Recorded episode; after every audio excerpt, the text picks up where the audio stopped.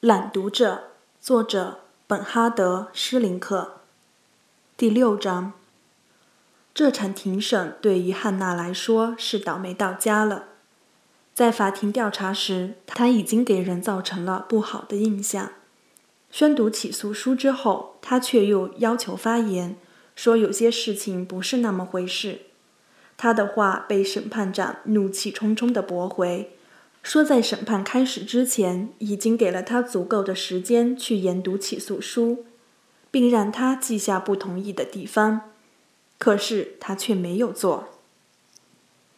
现在进行到了主要程序，起诉书里属实与否，就应该由取证环节来决定了。正式取证于是开始。审判长先提了个建议。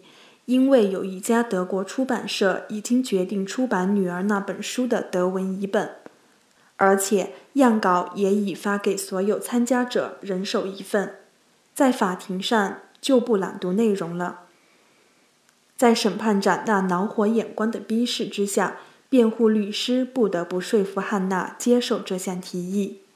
他很不乐意接受这一点，他也不接受一个说法。即他在前面的审讯中曾经承认，他拿到过教堂的钥匙。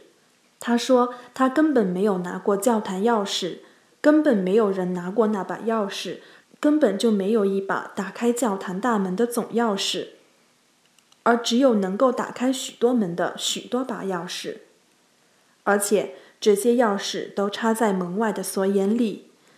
但是。法官以前就这件事情审讯他时做过记录，说法却完全相反，而这记录已经由他自己同意并签过字了。他质问为什么要把这件事情强加于他，但是于事无补。他并没有高声质问，傲慢无礼，他只是非常坚决固执。我看得出，他还带着那种看得见。听得出的困惑、不解和孤立无援。同时，他强调说，别人把某件事情强加于他，并不是等于他这是在责备法庭。但是，审判长却认为他实际上就是这个意思，便打断了他的话，态度很是尖锐。汉娜的辩护律师双脚跳起，热烈而又急切地准备开口反驳。当他被问到是不是他要把对他当事人的谴责据为己有时，他重新坐下了。汉娜要讨回公道，当他觉得是冤枉了他，他就反驳。如果他的观点受到谴责，别人强调时，倒也并没有歪曲他。他也坦然认错，他反驳驳得降头倔脑。他认错认得心服口服，仿佛要用心服口服的认错态度来换取降头倔脑的反驳权利。要不，他就是通过反驳来承担一项责任，去承认那些光明正大之下无法辩驳的东西。但是他却没有注意到，他的固执激怒了审判长。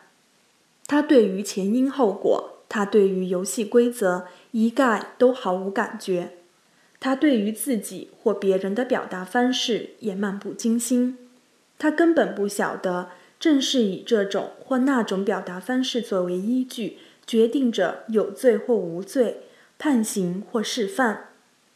对于法庭的现实情况，汉娜这样不会审时度势。作为一种补偿，他的律师就应该经验丰富，十分自信，干脆说就应该高人一筹。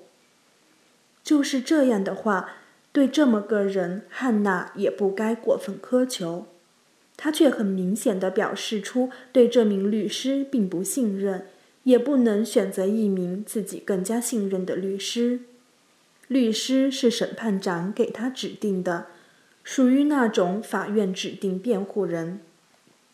有时汉娜也会自己达到某种成就，在这点上，我想起了对于集中营中那次选人的审判。其他被告根本否认跟这件事有任何牵连，因为他们能说出某时他们正在干着某事。汉娜却承认她参加了选择人犯，不是单独一人，而是同他人在一起决定的。审判长觉得必须对他进一步追问：挑选人犯是怎么进行的？汉娜描述了当时的情况。他们决定在管辖的六个小组中，每小组各抽十名，但是又不能绝对平均，因为有的小组病人多些，有的则少些。病人多些的就多抽，少些的就少抽。然后全体单班的看守一起决定谁应该送到奥斯维辛去。你们中没有谁避开了吗？你们大家一起干的吗？是的。您是否知道，你们是把囚犯送往死亡？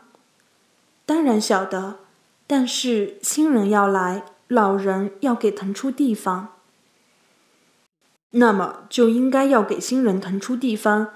我就命令说，你、你还有你，你们必须送回去杀掉吗？汉娜一时茫然，不知道审判长想询问什么，他只好结结巴巴讲道：“我曾，我我以为，那么要是您的话，您会怎么做呢？”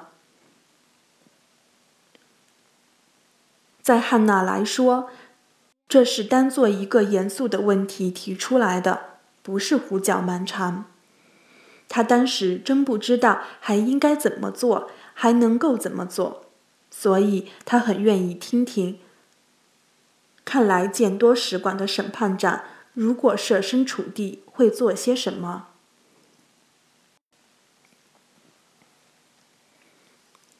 一时大厅里面鸦雀无声，这不合乎德国刑事审判的规矩。被告居然向审判长提问题，但是。既然问题提出来了，大家都愿意听到审判长怎么回答。他必须回答，他不能忽略这个问题，不能用一句责备或者来一个反问就把问题给打发了。大家都很清楚，审判长自己也很明白。我甚至还懂得，他故作恼火的表情是一种伎俩，一恼火就等于戴上了假面具。躲在面具背后，他好赢得喘息时间，好思考如何回答。不过时间也不能太长，时间愈长，大家的张力和期望愈大，他的回答也就应该愈妙。这有些事是不能卷进去的，而且只要不伤及皮肉，不送掉性命的话，怎么样都应该与之逃脱干系。说同样的话，如果他是针对自己或汉娜的情况，那就有说服力了。泛泛的说该做什么，不该做什么，以及某某事会付出某某代价等等，实际上冲淡了汉娜提问的严肃性。他问的是，在他那种特殊情况之下，怎么做才好，而不是说世上有没有不该做的事。法官的回答不但无助，而且笨拙。所有人都感觉到了这点，他们的反应是大失所望的叹了一口气，而对汉娜却投以惊奇的目光。毕竟这一次他在唇枪舌战中赢得了一个回合，汉娜自己却仍旧在沉思默想。我要是要是没有。我要是那之前没有在西门子报名参军就好了。